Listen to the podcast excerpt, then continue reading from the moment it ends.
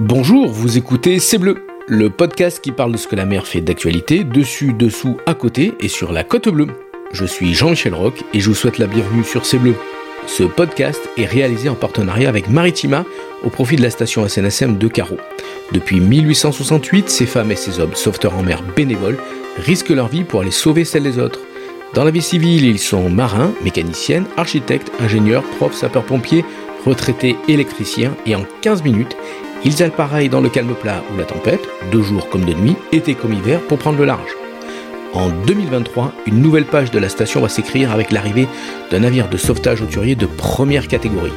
Mais avant son engagement opérationnel, la station SNSM de Carreau devra financer à elle seule 25% du prix total de ce bateau de sauvetage de nouvelle génération, soit 400 000 euros. Telle est la plus grande mission des sauveteurs en mer pour 2022. Alors soutenez-les en faisant un don sur station-carreau.snsm.org ou en venant les rencontrer sur le port de Carreau.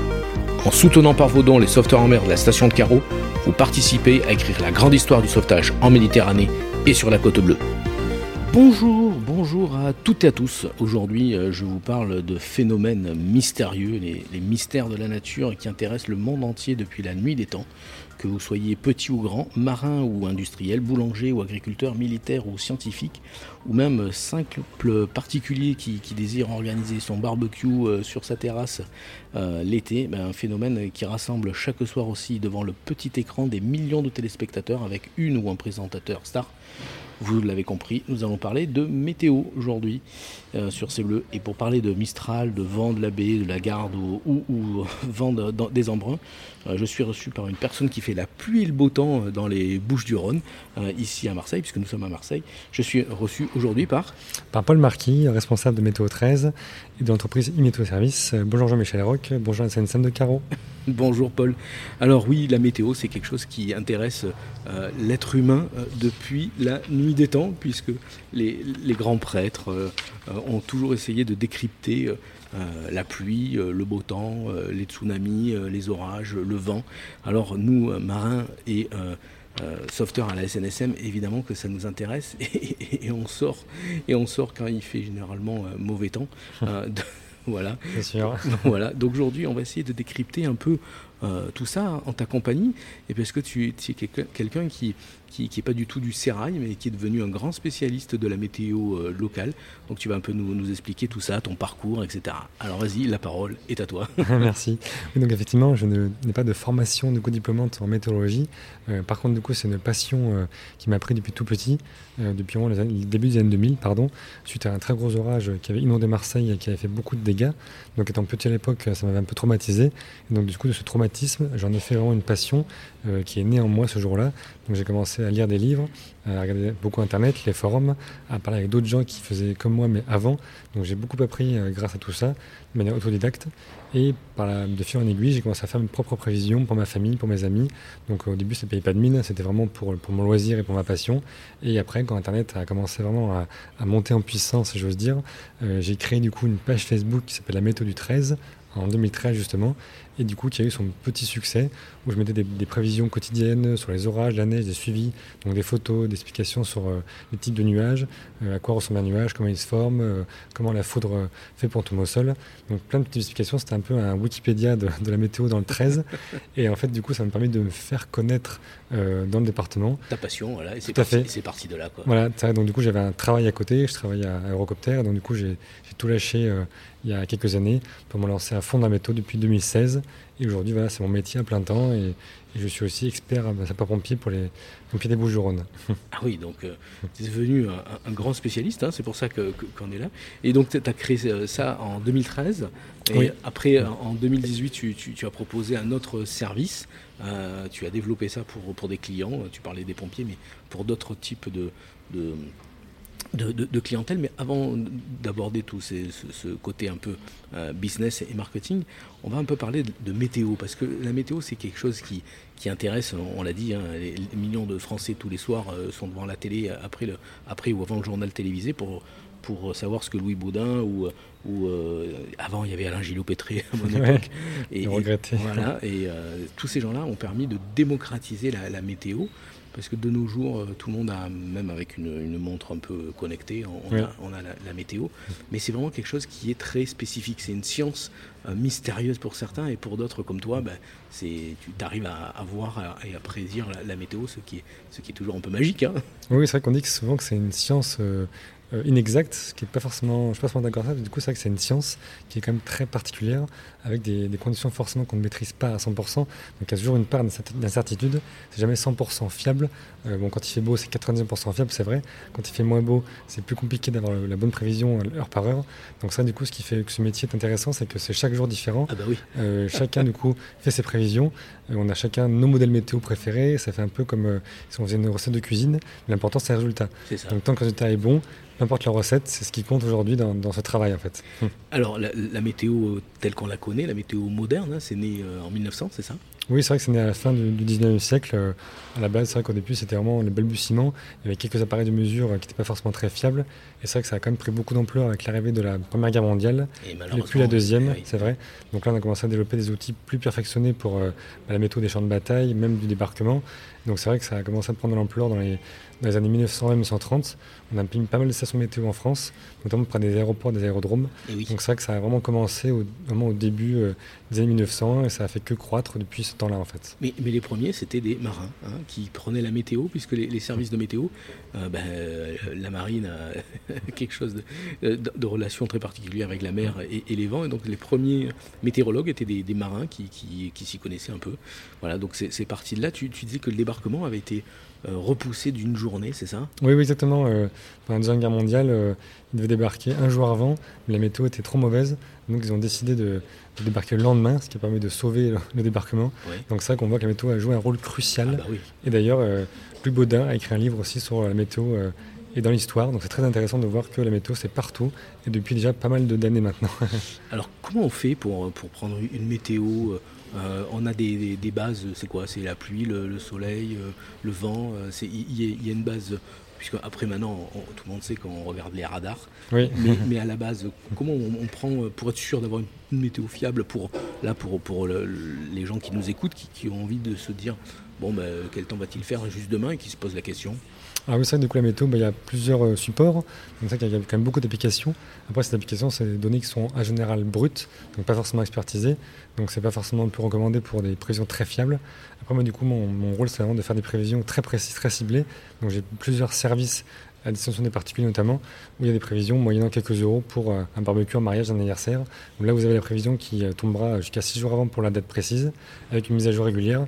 Donc ça va de savoir à quoi s'attendre pour le, pour le jour J, si on veut, comme un mariage où c'est une journée cruciale. Ah bah oui. Et après, bien sûr, voilà, il y a... C'est un, peu, un peu le jour J, comme le débarquement. Il y a la méthode de la, de la télévision, c'est vrai, mais ça reste trop général à mon sens, c'est pas assez précis.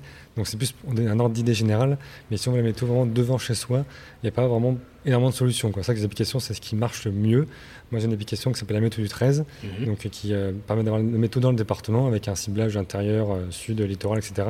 Et d'ailleurs, il y aura une mise à jour qui va arriver bientôt, donc avec une application encore plus développée que celle d'aujourd'hui. Encore plus moderne. Hum. Et, comment tu, tu, tu, as ressenti la météo entre euh, Avignon, la Camargue, les, les Alpilles? Comment tu, tu, arrives à savoir quoi, la, météo qu'il va, y, va y avoir une météo différente à, 10 km de, distance Comment tu, le sens? Comment tu, tu, l'analyses avec euh, plein de capteurs un peu partout? En fait, c'est la base à météo, c'est déjà c'est des, tendances, des, tendances, des relevés. Pardon.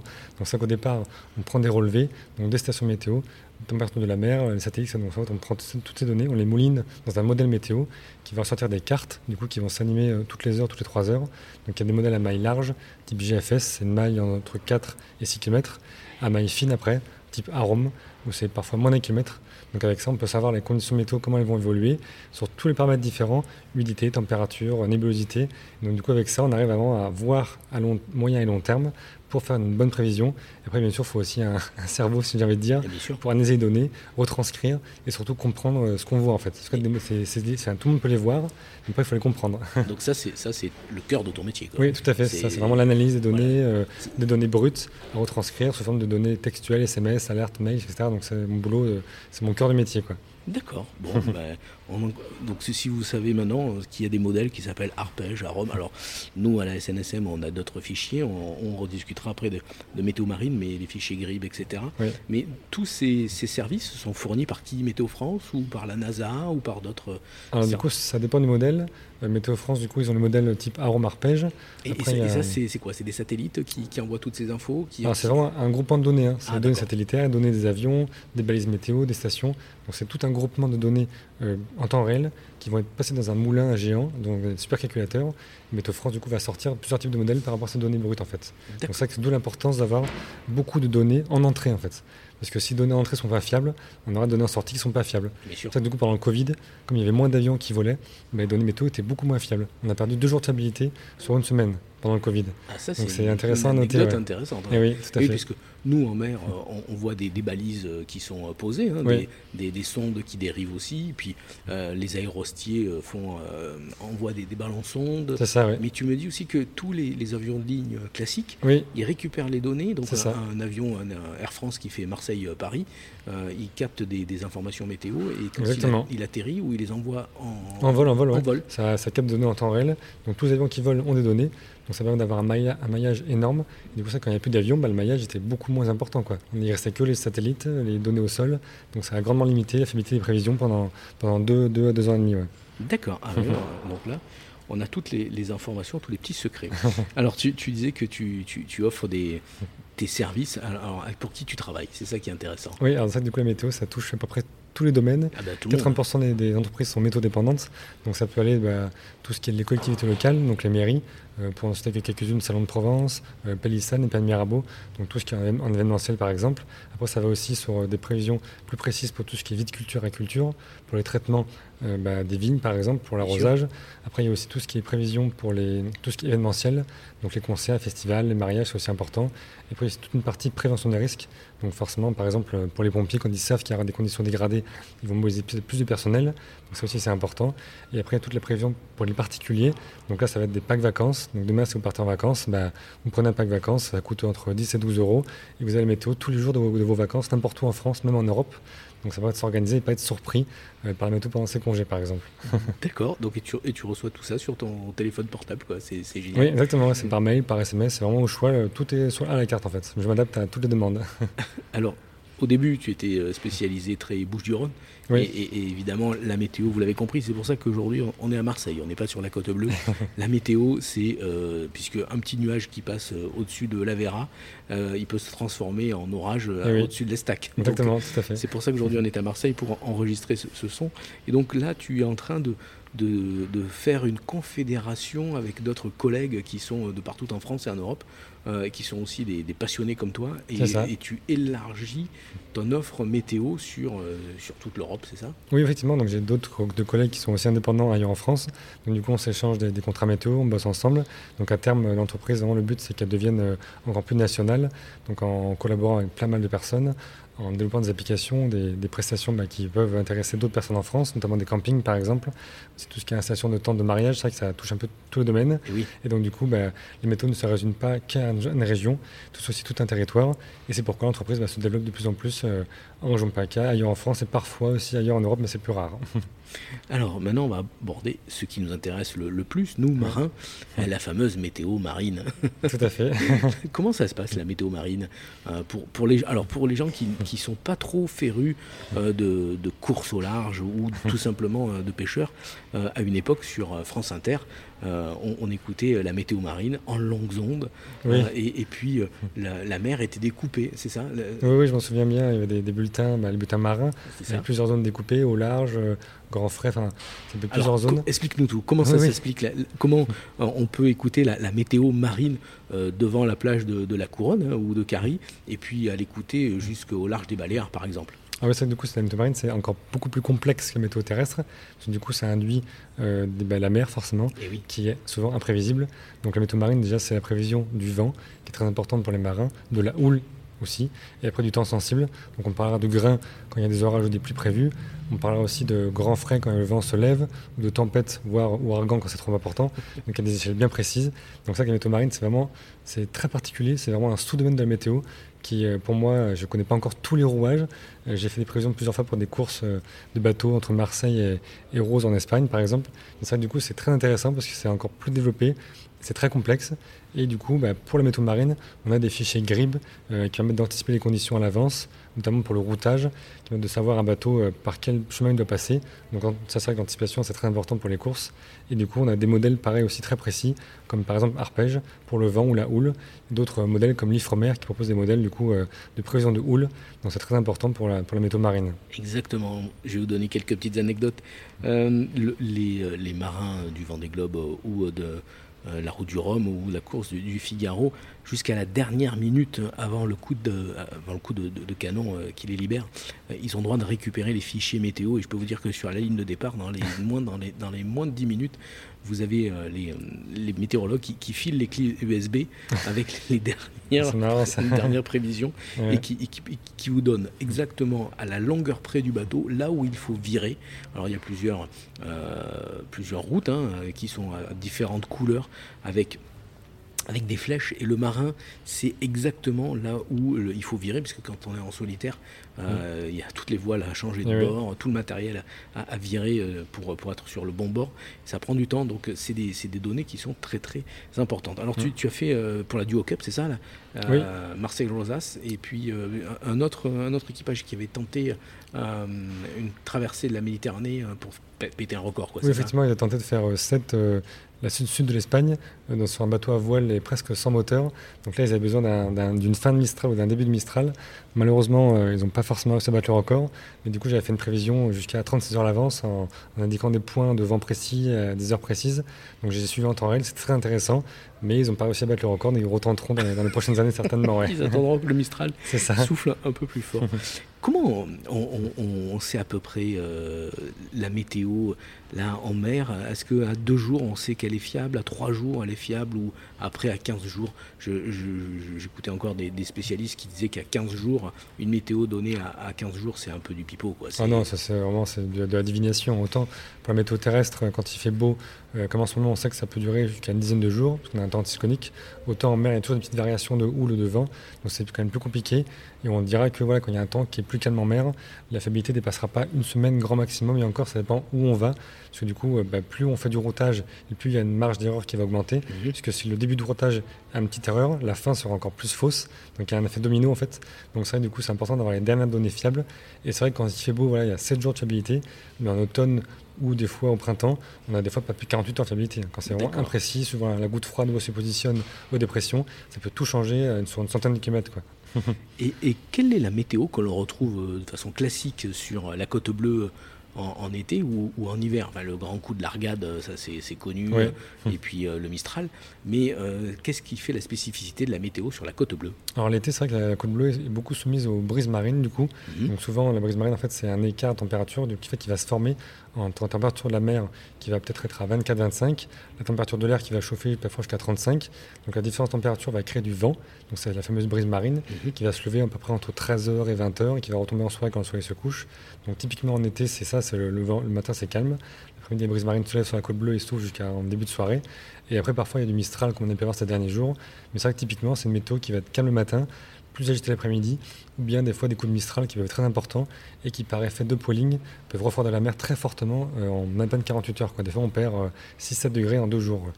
Donc ça, c'est pour l'été. Et puis pour, pour l'hiver, euh, qu'est-ce qui, qu'est-ce qui est spécifique à, la côte bleue, euh, ces grands coups de vent d'est là. Oui, c'est vrai que l'hiver, on a vraiment les, fameux coups de vent d'est, donc euh, les coups aussi de levant qu'on appelle forcément. Du coup, c'est du gros vent d'est qui peut se lever quand une dépression passe entre le golfe de Gênes et l'Italie, donc qui a provoqué beaucoup de vent d'est, et donc des fois des tempêtes qui peuvent être redoutables, notamment mais des fois aussi sud-est, qui peut faire des grosses vagues sur la côte bleue donc ils sont impressionnantes à voir en hiver. Des fois, les gens viennent prendre des photos parce que c'est assez impressionnant? Et parfois également, en hiver, on a des tempêtes de Mistral assez terribles. On a des rafales qui peuvent dépasser les 140 km/h sur la côte bleue. C'est déjà arrivé. Mhm. Donc là, ça provoque de, très grosses vagues. Et là, en général, il vaut mieux ne pas sortir quand c'est ces conditions-là. Alors, effectivement, par ces, conditions-là, bah, nous, la SNSM euh, de Carreau, on sort et on est déjà sorti par des grands coups de Mistral. Et je vous invite à, regarder euh, toutes les, photos sur, euh, et vidéos sur, sur notre YouTube. C'est des images qui sont magnifiques, mais assez impressionnantes. Alors maintenant, on va parler un peu du, futur, puisque tous les, les, scientifiques scientifiques nous parlent de réchauffement climatique.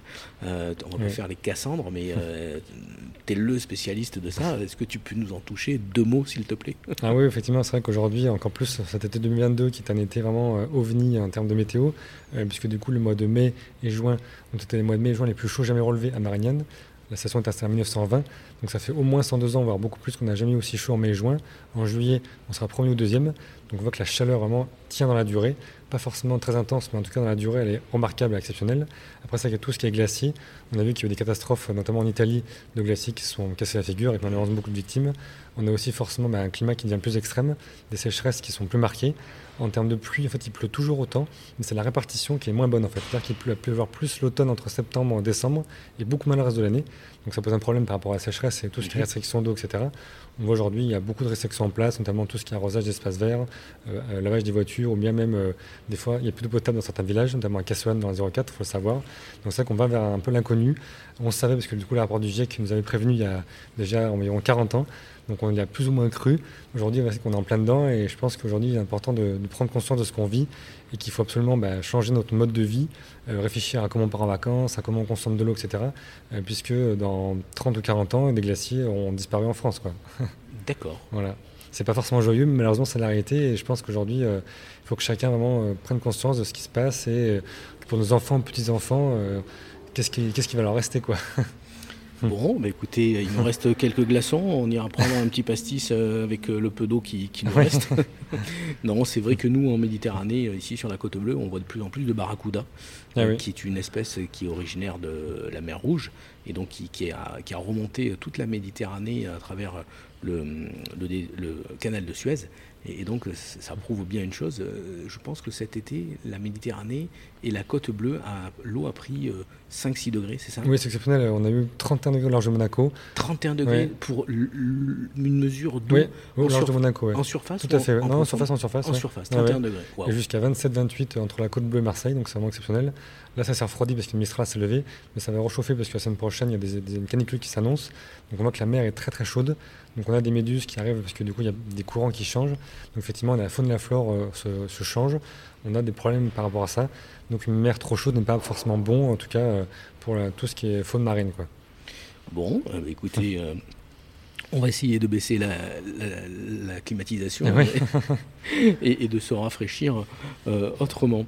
On va finir évidemment par les, recommandations de la SNSM Paul nous, le disait, quand il y a Mistral ou un grand coup de, vent d'Est, ne vous approchez surtout pas des rochers.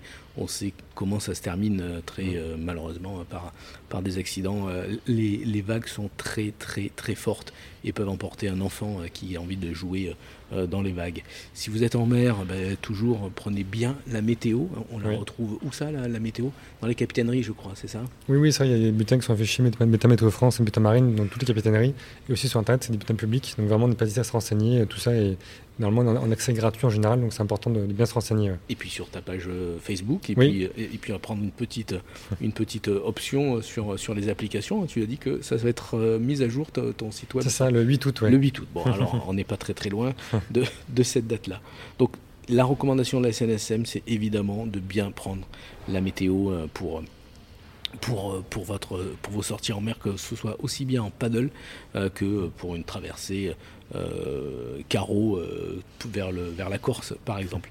Paul, on, arrive à la fin de, de, ce, de ce podcast. Tu, tu, as toujours souvenir de quand tu as débuté, comment tu t'es lancé là-dedans? Tu as, un souvenir à nous confier Comment, cette, météo euh, est, arrivée en toi ou tu as euh, tout simplement une, dédicace à faire à, quelqu'un?